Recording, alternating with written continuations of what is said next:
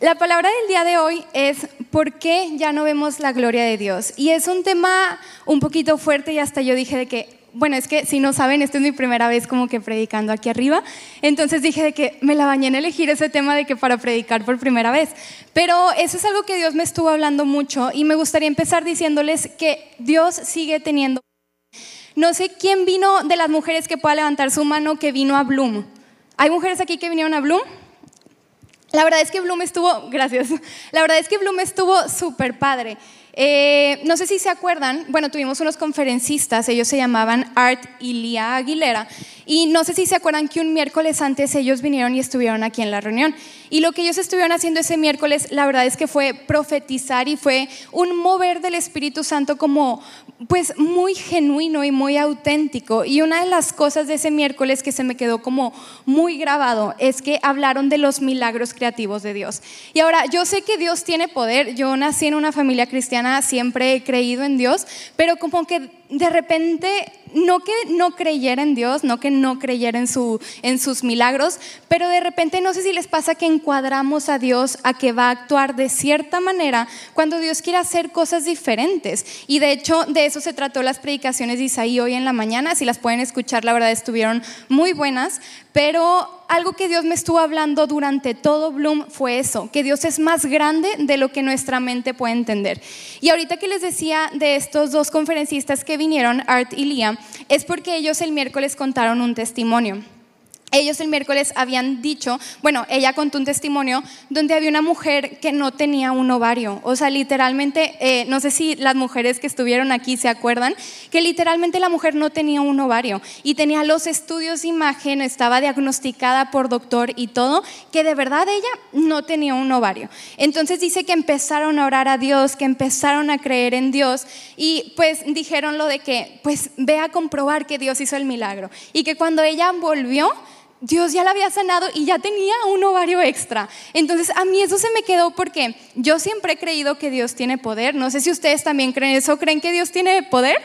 Dios tiene poder, pero como que siempre fue de que, wow, o sea, como que ahí mi mente se expandió de que Dios tiene poder también para crear órganos nuevos. Eh, y también como, o sea, como que sí, como que a veces lo encuadraba mucho y fue como que Dios de verdad, el poder de Dios supera lo que nuestra mente puede entender.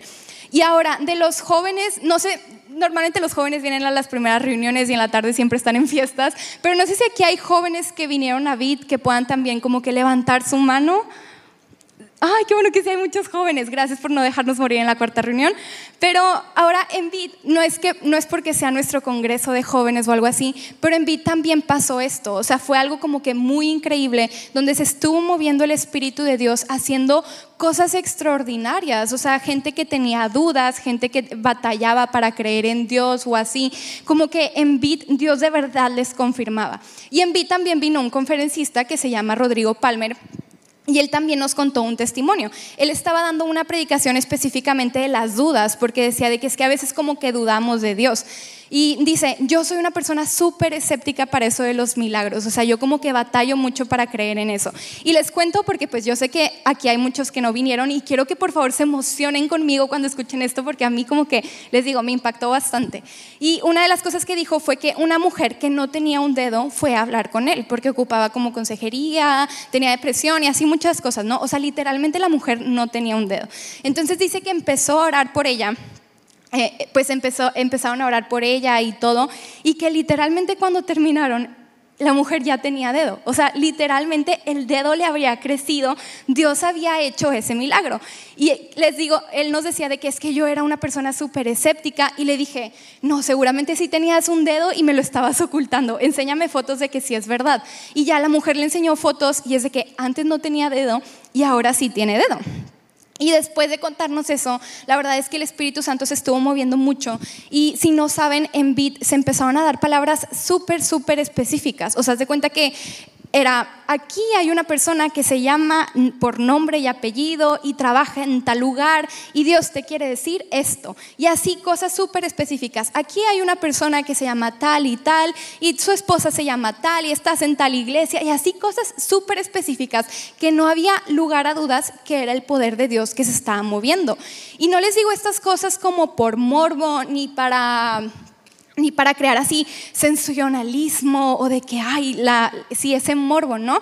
Solo te lo quiero decir porque quiero dejar como un principio en claro que es Dios sigue teniendo poder, Dios sigue teniendo poder para sanar. Y ahorita que Denise estaba compartiendo el testimonio de su hija, o sea, dije, de verdad, Dios sigue teniendo poder. Hay gente que hoy en día como que no cree en los milagros, hay gente que no cree que Dios se puede seguir moviendo, pero esto es como que si te puedes llevar algo del día de hoy es que puedas entender que Dios sigue teniendo poder. Dios sigue teniendo poder para sanar cáncer, Dios sigue teniendo poder para bendecir económicamente una familia que no tiene nada que comer, Dios sigue teniendo poder para darle hijos a una mujer que es estéril, Dios sigue teniendo poder. Dios, imagínense, el creador del universo sigue teniendo el poder para crear nuevos órganos en personas que no lo tienen. Y por eso a veces cuando en la adoración o en la administración, ahorita que oraban de que Dios, dales riñones nuevos. Yo creo que Dios es poderoso para literalmente formar riñones nuevos en esas personas. Yo creo que Dios sigue teniendo poder para restaurar, para liberar, para romper cadenas y para hacer milagros creativos. Dios sigue teniendo poder. Dios tiene poder para restaurar a tu familia. Dios tiene poder para alcanzar a esas 12 personas por las cuales estamos orando todos los miércoles y todos los domingos. Dios sigue teniendo poder para que tus hijos puedan volver si es que se alejaron, Dios sigue teniendo poder. Pero aquí está la pregunta, ¿por qué ya no lo vemos? ¿Por qué de repente se siente que oramos y, y, dicen, Lisa, es que tú me estás compartiendo que Dios tiene poder, pero yo estoy orando y yo no veo la respuesta a mi oración? O lo veo en otras personas, pero no lo veo que Dios lo esté haciendo conmigo. ¿Por qué pasa esto? Leemos en la Biblia que Jesús sanó enfermos, que Jesús resucitó muertos, que al ciego lo hizo ver, que al paralítico lo hizo levantarse, a la mujer del flujo de sangre la sanó. O sea, Jesús echó fuera demonios, hizo muchas cosas, pero ¿por qué parece que hoy en día ya no lo hace? Eso es lo que quiero que hoy hablemos.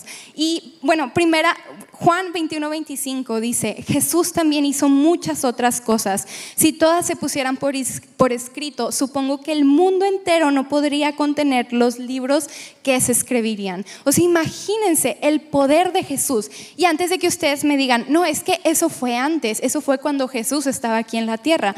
Dice también Juan 14, 12, les digo la verdad, todo el que crea en mí hará las mismas obras que yo he hecho y aún mayores, porque voy a estar con el Padre. O sea, hasta aquí hemos dejado claro, una, que Dios sigue teniendo poder y dos, que los milagros y el poder de Dios siguen siendo vigentes. No son como que de una época antigua, no son solo cuando Jesús estaba aquí en la tierra, no, eso sigue pasando aquí y ahora. Y Dios te quiere usar a ti, Dios me quiere usar a mí, Dios quiere usar a la iglesia para que podamos ver su gloria y para que podamos ver los cielos abiertos. Pero ¿por qué no?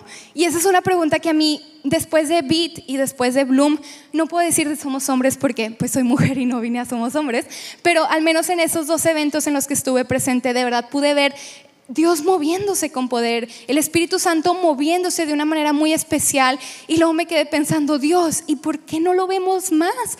¿Por qué nada más en un congreso? ¿Por qué, ¿Por qué no lo podemos ver en el día a día esos milagros, esos milagros poderosos? Por ejemplo, yo soy doctora y me acabo de graduar. O sea, todavía no me acostumbro a eso de que soy doctora.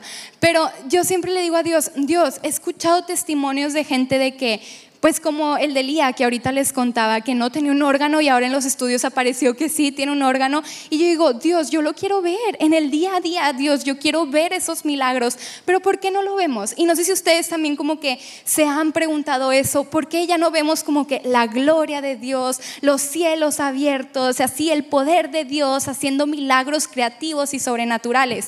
Y una de las cosas, Isaí las predicó en la mañana y por eso sí les recomiendo que puedan ver esa predicación, porque hablaba sobre la esperanza contra la expectativa. A veces tenemos expectativa de que Dios va a obrar de ciertas maneras y Dios termina obrando de otras diferentes, pero pues Dios está obrando. O sea, no es que Dios haya dejado de obrar o que Dios no tenga poder, Dios sigue obrando. Esa es una de las razones. Pero yo también he identificado, o sea, cuando yo me estaba haciendo como que estas preguntas de que Dios, ¿por qué?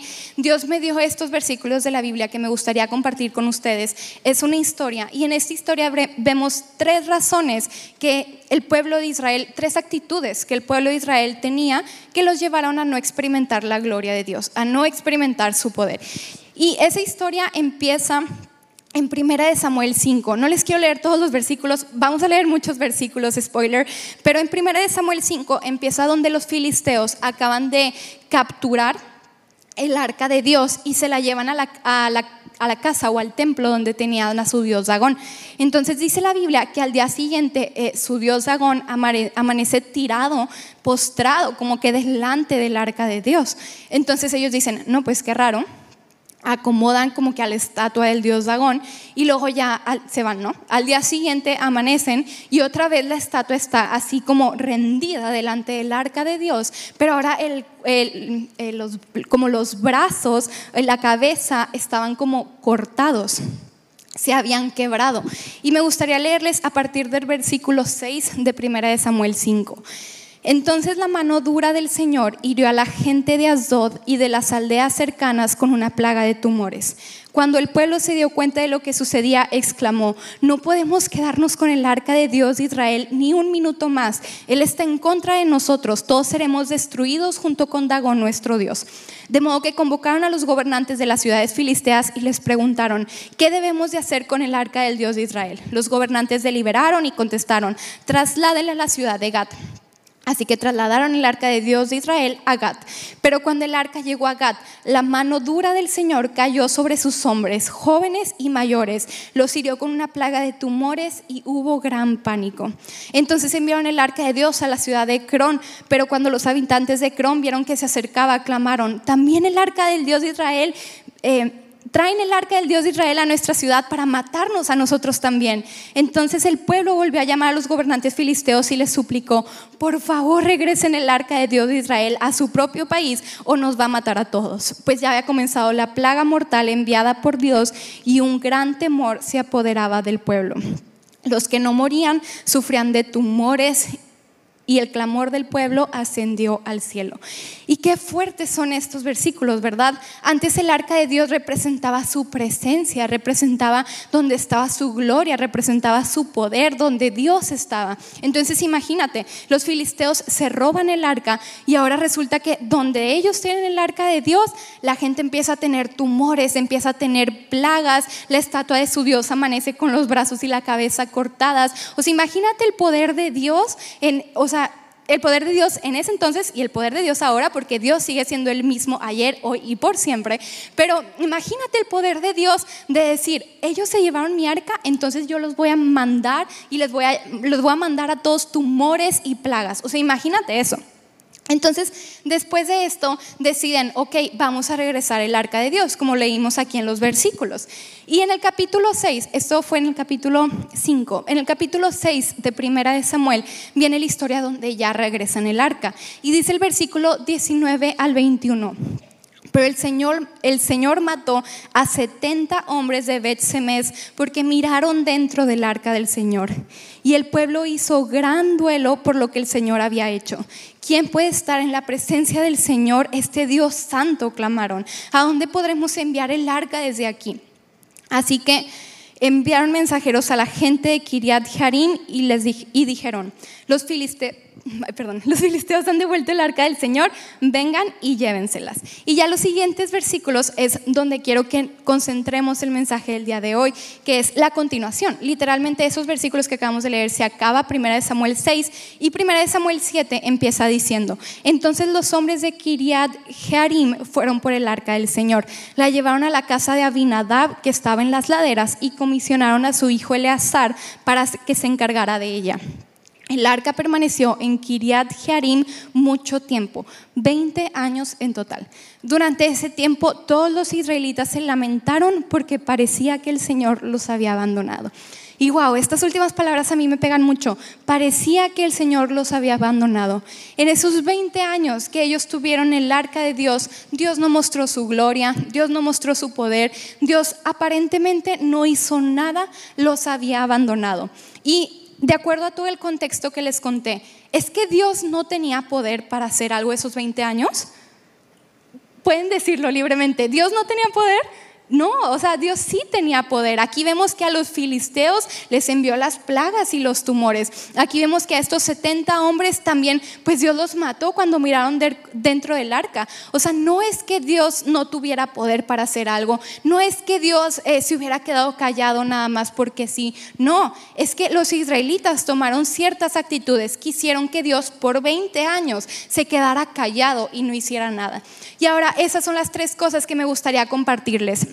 Y no quiero que se sientan como juzgados ni, ni que se sientan mal o culpables, sino que podamos identificar si nosotros nos encontramos en algunas de estas tres actitudes, podamos reconocerlo y cambiar el rumbo, porque al final de cuentas de eso se trata. No podemos quedarnos siempre estancados o siempre viviendo de la misma manera, sino ir avanzando, ir mejorando. Entonces, si tú identificas que en una de estas tres cosas estás como flaqueando, que esta sea tu señal de alerta para decir, ok, voy a trabajar en eso.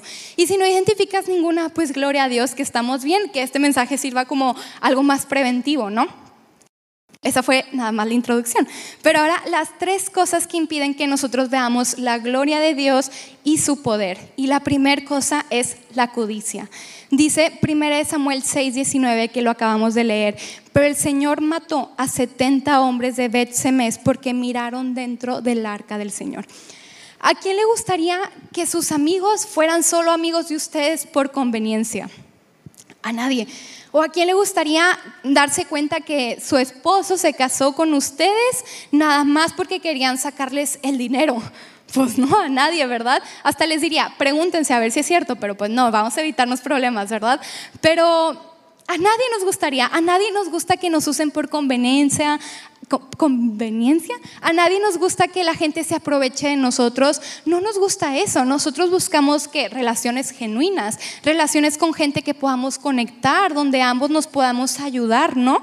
Y al final de cuentas pasa lo mismo con Dios. Muchas veces nosotros tenemos una relación con Dios nada más por conveniencia, nada más tenemos una relación con Dios porque queremos sacar un beneficio personal. Espero que no sea la gente de aquí y no es la gente de aquí, pero hay personas que cuando están pasando por problemas, sí se acercan a la iglesia, sí se acercan a Dios, piden ayuda, oran, ayudan, ayunan, hacen todo lo que ustedes saben que tienen que hacer, porque hasta para eso somos listos, y sabemos lo que tenemos que hacer, nada más no lo queremos hacer. Pero cuando están pasando problemas, hay personas que hacen todo lo que tienen que hacer. Y luego ya cuando Dios responde las peticiones que ustedes estaban levantando ante Él, ya se alejan. Y sí, van a tener sus excusas de que, bueno, es que como Dios me dio el trabajo, ahora ya no tengo tiempo de ir a la iglesia. O bueno, es que como Dios me, me dio a un hijo, porque hay gente que está orando por hijos, de que como Dios me dio un hijo, ahora demanda mucho tiempo y ya no puedo ir a la iglesia, ya no puedo tener mi relación con Dios. Y así hay gente que empieza a sacar como que muchas, muchas excusas. Y perdóname por decírtelo así, no es mi intención como juzgar ni nada, pero cuando nosotros solo nos acercamos a Dios cuando tenemos problemas, lo único que estamos haciendo es acercarnos por conveniencia y por codicia, porque solo queremos ver qué más le sacamos a Dios. Dios, ¿qué más me puedes dar? ¿Qué más me puedes bendecir? Ahora tengo este problema, ahora sí me acerco para que tú me saques. Pero cuando estoy bien, de lejitos, pero así estoy bien. O cuando tenemos problemas económicos y ahora sí nos acercamos a Dios, Dios, por favor, bendíceme económicamente. Y cuando estoy bien, es que ya no me alcanza para dar el diezmo. De repente somos así. Y el hecho de que nosotros nada más nos acerquemos a Dios cuando estamos teniendo problemas es acercarnos por conveniencia. Y eso, en lugar de permitirnos ver la gloria de Dios, eso nos va a llevar a la ruina. Estamos tan enfocados en pedir, en pedir, en pedir, en que Dios nos dé, en que Dios nos dé, que nos olvida que se nos olvida que una relación es de dos, de dos personas. No solo se trata que Dios te dé a ti, sino también que tú le des a Él. Y yo sé que no hay nada que nosotros podamos hacer para pagar a Dios su amor, su, favor, su gracia para con nosotros y el sacrificio de Jesús en la cruz. No hay nada que nosotros podamos hacer para eso, pero sí le puedes entregar tu vida, le puedes entregar tu tiempo, le puedes entregar tu corazón, le puedes entregar tu servicio, le puedes entregar tu, tu hora de 6 a 7 en la mañana para venir a la oración o de 8 a 9, nada más estoy diciendo por si algunos de ustedes no vienen, pero nosotros también podemos entregarle cosas a Dios. No solo se trata de una relación unidireccional donde Dios nos da, sino las relaciones de Dios y nosotros también tenemos que rendirnos a Él. Dice Lucas 12, 15 al 21, y estas son palabras de Jesús. Luego dijo, tengan cuidado con toda clase de avaricia. La vida no se mide por cuánto tienen. Luego les contó una historia. Un hombre rico Tenía un campo fértil que producía buenas cosechas. Se dijo a sí mismo, ¿qué debo hacer? No tengo lugar para almacenar todas mis cosechas. Entonces pensó, ya sé, tiraré abajo mis graneros y construiré unos más grandes. Así tendré lugar suficiente para almacenar todo mi trigo y mis otros bienes. Luego me pondré cómodo y me diré a mí mismo, amigo mío, tienes almacenado para muchos años. Relájate, come relájate, come y bebe y diviértate. Pero Dios le dijo, necio, vas a morir esta misma noche y ¿quién se quedará con todo aquello por lo que has trabajado? Así es, el que así es, el que almacena riquezas terrenales pero no es rico en su relación con Dios es un necio. Y aquí en este versículo está la clave. El que almacena riquezas terrenales, pero no es rico en su relación con Dios, es un necio. Entonces, si tú quieres ver la gloria de Dios en tu vida, si tú quieres ver su poder y si tú quieres ver estos milagros creativos, si dices, me falta un riñón porque me está fallando, porque tengo diabetes o porque tengo hipertensión, si tú quieres ver todos esos milagros creativos por los cuales estamos orando y por los cuales tú también estás orando, tu prioridad debe ser trabajar en tu relación con Dios. No solo que Dios te esté dando, te esté dando, sino tú trabajar en tu relación con Dios. Porque ¿qué pasa? Todos queremos la gloria, todos queremos el poder de Dios, todos queremos su promoción y todos queremos que Dios nos lleve en aumento como la luz de la aurora hasta que el día es perfecto. Y así nos apropiamos de todas las promesas de Dios y todos queremos eso. Pero nadie queremos invertir tiempo, nadie queremos la intimidad, el sacrificio, el compromiso que significa que tú tengas esa relación con Dios. Y si tú quieres la gloria, sin darle todo eso a Dios, si tú quieres la gloria, sin tú tener una relación con Dios, sin tú darle tu tiempo, sin tú comprometerte, sin tú disponerte a Él, no se va a poder. Y quieres saber, eh, como un tip, quieres saber si tú estás buscando a Dios más por las cosas que le estás pidiendo o si de verdad tienes una relación como genuina con Él que estás trabajando. Revisa las cosas que estás orando. Si tú nada más oras para pedir, para pedir, para pedir, entonces, ese debe ser una como red flag, una señal de alerta, una alerta roja que nos haga ver, ok, mi relación con Dios necesita trabajo. Porque no se trata solo de que Dios te esté dando y te esté dando, se trata de que tú también le puedas dar tu vida a Él. Eh, dice la Biblia que, busquemos primeramente el reino de Dios y su justicia y todo lo demás va a venir por añadidura. ¿Y qué se refiere? Tú trabaja en tu relación con Dios, tú trabaja en tu intimidad con Dios, en tu compromiso con Dios, en lo secreto, no publicándolo en redes sociales, no que todo el mundo te esté viendo, no, tú trabaja en lo íntimo, en lo secreto, con tu puerta cerrada, como dice la Biblia, en tu relación con Dios y la gloria va a venir por añadidura y esos milagros van a venir por añadidura y Dios te va a sanar y Dios va a hacer esas cosas milagrosas y poderosas, pero si tú primero trabajas en tu relación con Dios, no puede venir la gloria sin la relación. Y ese fue el primer punto, la codicia. La codicia impidió que el pueblo viera la gloria de Dios, porque ¿qué pasó? Se asomaron a ver el arca, se asomaron a ver qué más le puedo sacar a Dios, a ver si tenía oro adentro, a ver si tenía riquezas. Y Dios los mató. Entonces, es lo que les digo, al final de cuentas, si nosotros estamos buscando a Dios nada más para ver qué cosas le sacamos, eso nos va a llevar a la ruina, no a la gloria. Y bueno, ese es el primer punto, la codicia. El segundo punto de actitudes que nos impiden que nosotros veamos la gloria de Dios es la familiaridad. Y antes de explicar este punto me gustaría definir que la confianza es buena, tener confianza con una persona es buena, pero cuando se convierte en familiaridad es cuando ya se convierte en algo malo. Y la familiaridad puede tener dos definiciones. Uno es cuando tú abusas la confianza, o sea que tú cruzas los límites que una persona te ha establecido, cuando abusas de esa confianza y empiezas a pues sí, a cruzar estos límites sin temor como que de la consecuencia o así. Pero también la segunda definición es cuando tú te acostumbras a que las cosas siempre van a ser iguales. Y eso es en lo que me gustaría que nos enfocáramos en esta segunda definición, porque todos aquí sabemos que abusar de la confianza está mal. Yo creo que eso como que de ley, ¿verdad? Todos sabemos que abusar de la confianza está mal, pero es es un peligro silencioso que tú te acostumbres a las cosas de Dios. Es un peligro silencioso que tú te acostumbres a Dios, que tú te acostumbres a su iglesia y que tú te acostumbres a la gente. Pues imagínate los israelitas. Dice la Biblia que por 20 años ellos no vieron a Dios obrar, que hasta parecía que Dios los había abandonado. Se acostumbraron a eso, se acostumbraron a vivir de esa manera. Y ese es el problema, que muchas veces tú y yo nos acostumbramos. A veces Dios está en silencio porque a veces nos quiere enseñar muchas cosas, y en lugar de que tú aprendas de ese silencio, te acostumbras a ese silencio y ya no haces nada para salir de ahí. O a veces Dios sí nos dice que no, porque pues Dios es bueno y como un padre nos va a disciplinar y nos va a ir enseñando. Y a veces cuando tú le pidas cosas, Dios sí te va a decir, no, ahorita no es el tiempo. Y tú te acostumbras y dices, siempre va a ser igual. Entonces ya ni siquiera haces algo diferente para buscar el favor de Dios o para buscar su gloria. Y eso fue lo que pasó con los israelitas. Ellos se acostumbraron, se acostumbraron a vivir sin Dios. Se acostumbraron a vivir sin ver su poder, sin ver su gloria, sin verlo manifestándose sobre sus vidas. Se acostumbraron que, como decía ese versículo, hasta parecía que Dios los había abandonado. Y ya no hicieron nada diferente para poder salir de ese lugar, no hicieron nada diferente para poder buscar el favor de Dios. Y como te digo, a veces somos como los, como los israelitas, a veces nosotros también nos acostumbramos, a veces nos acostumbramos a Dios, nos acostumbramos a su iglesia, nos acostumbramos a la gente que nos rodea. Puede que tú te acostumbras a la iglesia y dices, ah, ese domingo no importa si no voy, al cabo es una reunión más.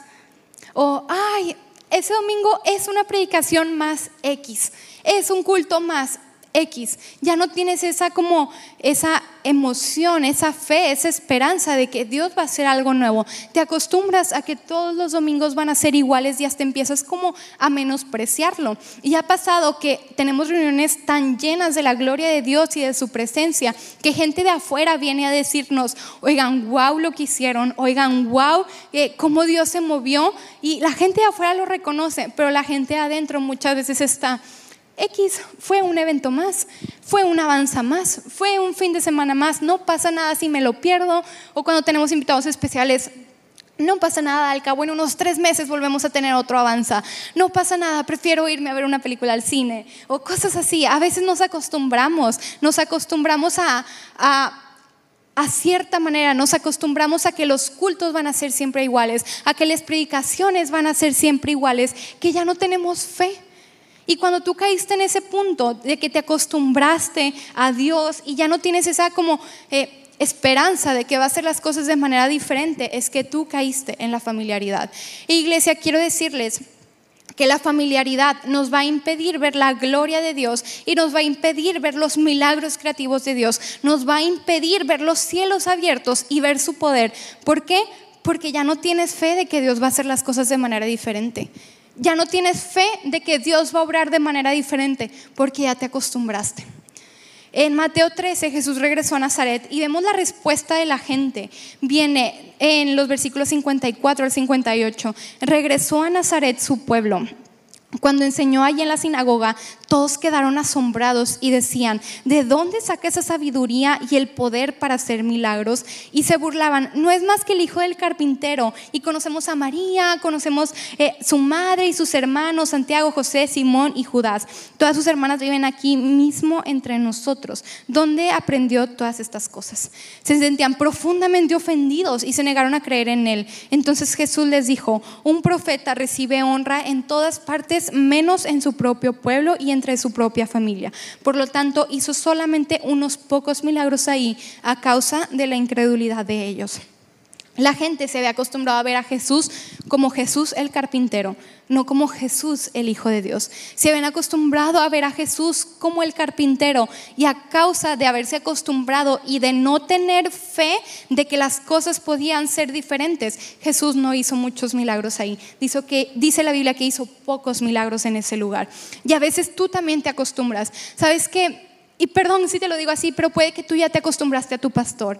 Y Dios te quiere dar una palabra poderosa a través del pastor todos los domingos, pero tú ya te acostumbraste y ya hasta la menosprecias. Y ya estás en redes sociales buscando predicaciones de todos los pastores de todas las iglesias, cuando aquí en la casa hay palabra y aquí en la casa está el Espíritu Santo, pero no lo ves porque ya te acostumbraste a Dios y porque ya no tienes fe. Puede que tú ya te acostumbraste a tus hijos, puede que ya te acostumbraste a que tus hijos son de cierta manera y Dios está trabajando en tus hijos, Dios los está moldeando y Dios los quiere levantar para que sean líderes, para que sean de bendición a otras personas. Pero como tú no los logras ver más allá de, ah, es solo mi hijo, el malcriado, el mocoso, todos los apodos que tú le digas, como te acostumbras a eso, Puede que Dios quiera hacer un milagro en tu vida y Dios te quiere responder a través de tu hijo. Puede que tu hijo va a hacer la oración que Dios escuche. Puede que tu hijo va a ser la persona que traiga a su papá de regreso a la iglesia. Puede que sea tu hijo, pero como tú ya te acostumbraste, ya no tienes fe de que Dios lo va a usar. Y como papás, bueno, yo no soy mamá, no sé, pero me imagino que como papás tienen esta fe como de que yo quiero que mis hijos hagan cosas grandes, pero el hecho de que tú te acostumbres a ellos y no los veas de manera diferente, tú mismo los estás impidiendo que lleguen al propósito de Dios, porque ya te acostumbraste a ellos. O puede que ya te acostumbraste a tus líderes, ya ni siquiera quieres rendir cuentas a tus líderes, porque ya les viste los defectos o ya les viste las áreas de oportunidad que tienen, que al final de cuentas todos somos humanos, todos nos equivocamos, todos de repente fallamos, pero tú ya te acostumbraste a ellos y Dios te quiere dar palabra a través de ellos y no lo ves. Y no es que Dios se, haya callado, no es que Dios ya no tenga poder, no, Dios sí sigue teniendo poder, Dios sigue teniendo poder para hacer esos milagros que estás esperando, pero no los ves porque ya te acostumbraste, ya te acostumbraste a la iglesia, ya te acostumbraste a tus líderes, ya te acostumbraste a Dios y ya no tienes fe. El reino de los cielos es siempre algo nuevo. Dios no va a actuar todos los días de la misma manera. Dios no va a actuar todos los días de la misma manera. Dios no va a actuar en tu vida como lo hizo cuando tú tenías 12 años. Dios no va a actuar en tu vida como lo hizo cuando ayer o algo así. Dios todos los días va a hacer cosas nuevas. Dios te va a hablar de maneras diferentes. Dios se va a presentar a tu vida de formas diferentes. Va a hacer milagros creativos que tu mente cuadrada no logra entender pero por la familiaridad, por acostumbrarnos, no lo vemos. Y la familiaridad se relaciona mucho, mucho con la falta de fe, porque como te digo, ya no tienes fe de que Dios va a usar a tu pastor. Ya no tienes fe de que una predicación en tu iglesia puede tocar tu vida y puede hacer que tú recibas ese milagro. Se relaciona mucho el hecho de que tú no veas la gloria de Dios con la falta de fe. Entonces, para vencer esta familiaridad y por ende poder ver la gloria de Dios es súper sencillo.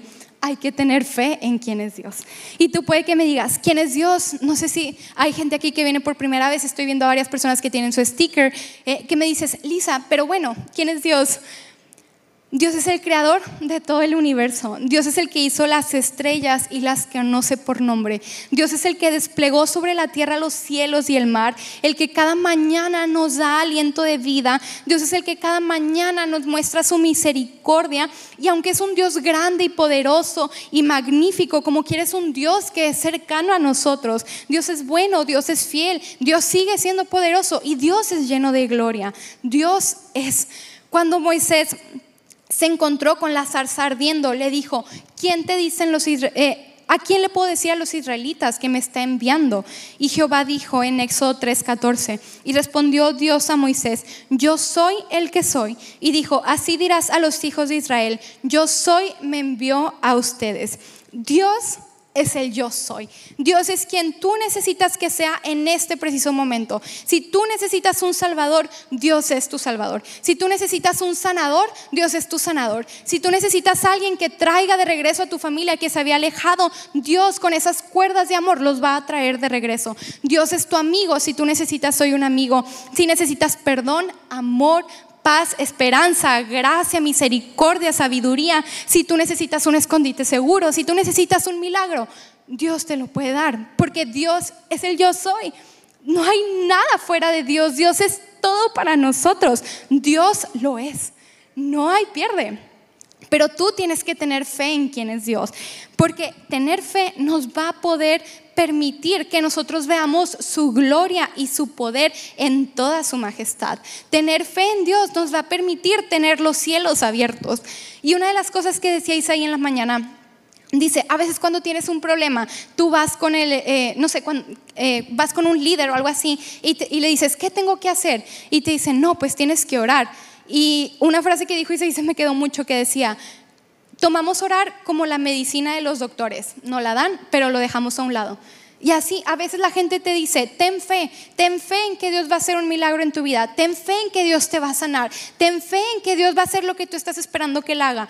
Pero como que no queremos escuchar ese consejo y lo único que nosotros podemos hacer aquí delante de ti es decirte, ten fe. No hay de otra, no hay otro consejo místico, no hay una lista de 10 pasos para ver la gloria de Dios. ¿Sabes qué es así directo? Ten fe en que Dios lo va a hacer. Ten fe en que Dios va a hacer el milagro y tú vas a poder ver los cielos abiertos.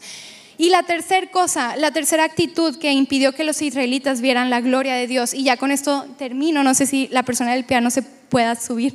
Eh, la tercera cosa es no honrar a Dios. ¿Sabes qué pasó? Por 20 años los israelitas se acostumbraron a que Dios no hacía nada que parecía que los había abandonado. Eh, eso ya lo leímos, eso ya quedó claro, ¿no? Los israelitas se acostumbraron a vivir de esa manera y se quedaron así. Pero ¿qué pasa? A los 20 años David es hecho rey. Y lo primero que hace, ustedes pueden leerlo ahí en la Biblia, es luego, luego llevar el arca de regreso a Jerusalén. Los israelitas dejaron de honrar a Dios cuando parecía que Dios los había abandonado. Dejaron de honrarlo, dejaron de darle su lugar, dejaron abandonaron ellos también el arca. Así como parecía que Dios había abandonado a ellos, ellos también abandonaron el arca. Pero cuando David se hizo rey, lo primero que hizo, su prioridad fue traer el arca de regreso a Jerusalén. Y dice segunda de Samuel 6:11, y estuvo el arca de Jehová en casa de Obededom, Obed Edom Geteo tres meses. Y bendijo Jehová a Obed-Edom y a toda su casa. O sea, imagínate, después de 20 años sin ningún milagro, 20 años sin ninguna manifestación del poder de Dios, 20 años donde parecía que Dios no había hecho nada, en tres meses Dios bendijo toda la casa de Obed-Edom. ¿Por qué? Porque David lo honró. Los israelitas se habían olvidado de Dios. Dije, se relaciona mucho con el primer punto, ¿verdad? De la codicia. Los israelitas como que nada más honraban a Dios cuando Dios los bendecía, nada más consideraban el arca cuando Dios estaba presente. Pero a la primera que parece que, que Dios ya no les responde, ellos también se olvidaron de Dios. También vivieron de su propia manera. David lo honró, y Dios, en el momento que David lo honró, en esos tres meses, por 20 años no había hecho nada, pero en tres meses Dios bendijo toda la casa de Obededom. Porque no se trata de tiempo, no se trata de tengo 50 años de cristiano, porque no he visto el poder de Dios y esa persona que lleva un día de cristiano, sí porque esa persona que lleva un día honró a Dios. Y puede que tú, como te digo ahorita, ya te acostumbraste y ya no honras a Dios con tu vida. Ya no le rindes tu vida a Dios. Ya te acostumbraste a vivir el cristianismo de así superficial. Te acostumbraste a vivir, sí, soy cristiano y voy los domingos a la iglesia, pero toda la semana me olvido de Dios. Entonces no importa si tú tienes 20 años de cristiano, 50 o 30, lo que sea. La persona que es nueva en la fe puede que porque esa persona sí está honrando a Dios, esa persona sí va a recibir los milagros. Porque no se trata del tiempo, no se trata de, tengo derecho a antigüedad, Dios, dame a mí primero. No, no se trata de eso. Se trata de qué tanto tú estás honrando a Dios. ¿Tú honras a Dios cuando solo te está contestando? ¿Solo honras a Dios cuando parece que todo está yendo bien en tu vida? ¿O también honras a Dios en esos tiempos que parece callado, en esos tiempos que parece que no está haciendo nada, aunque Dios sabemos que siempre está orando? Si honras a Dios cuando nada más está haciendo las cosas a tu favor, pero cuando parece que está callado no lo haces, no vas a ver su gloria.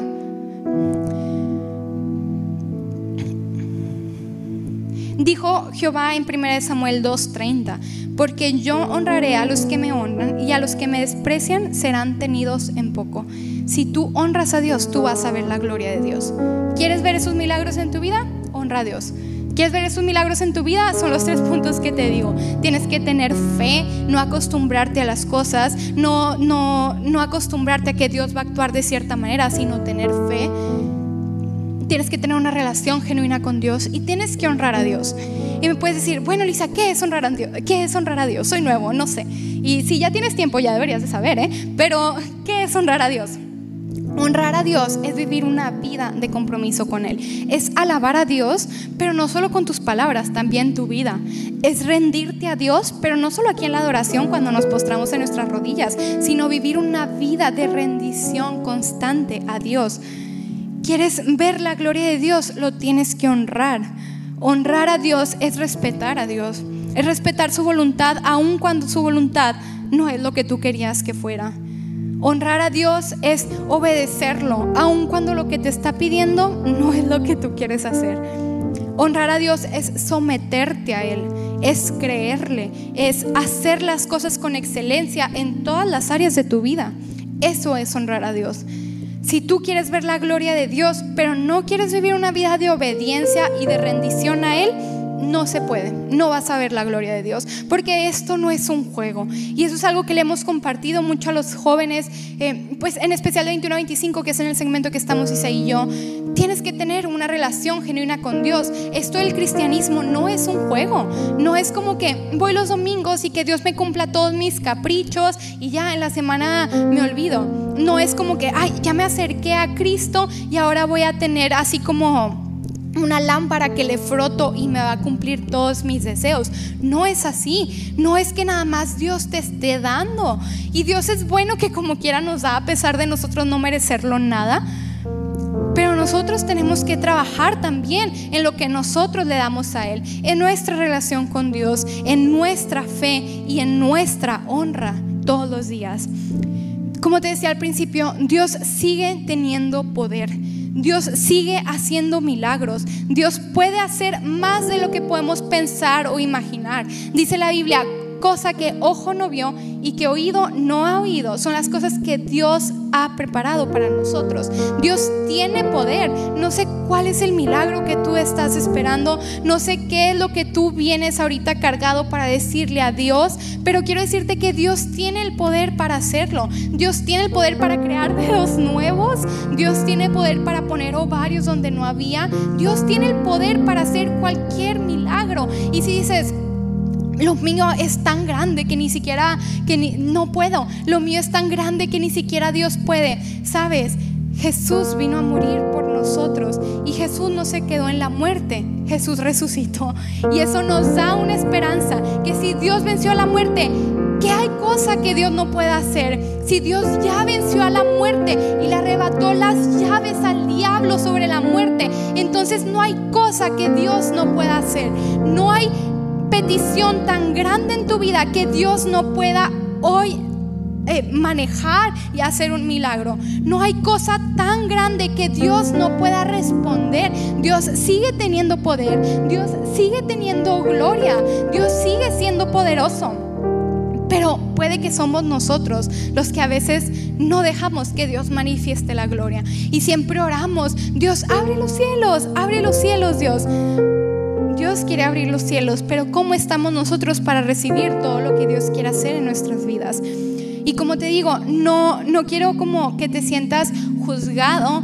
Eh, puede que también hay otras razones, puede que simplemente no es el tiempo de Dios o Dios lo quiere hacer de otra manera completamente diferente a lo que tú te tienes esperado o puede que como, eh, pues sí, como se predicó ahorita en la mañana, o sea, tú estás esperando que Dios lo haga de una manera y Dios lo quiere hacer de otra completamente diferente. Hay muchas cosas por las cuales eh, parece que Dios no, no manifiesta su gloria o manifiesta su poder, pero al menos estas tres cosas que yo te comparto son actitudes de nuestro corazón. Y yo estoy segura que si tú trabajas en estas tres cosas, en tener una relación con Dios, en tener fe y vencer esa costumbre o esa familiaridad y en honrar a Dios en lugar de pues faltarle la honra, yo sé que nosotros cumpliendo esas tres, esas tres cosas vamos a poder ver la gloria de Dios.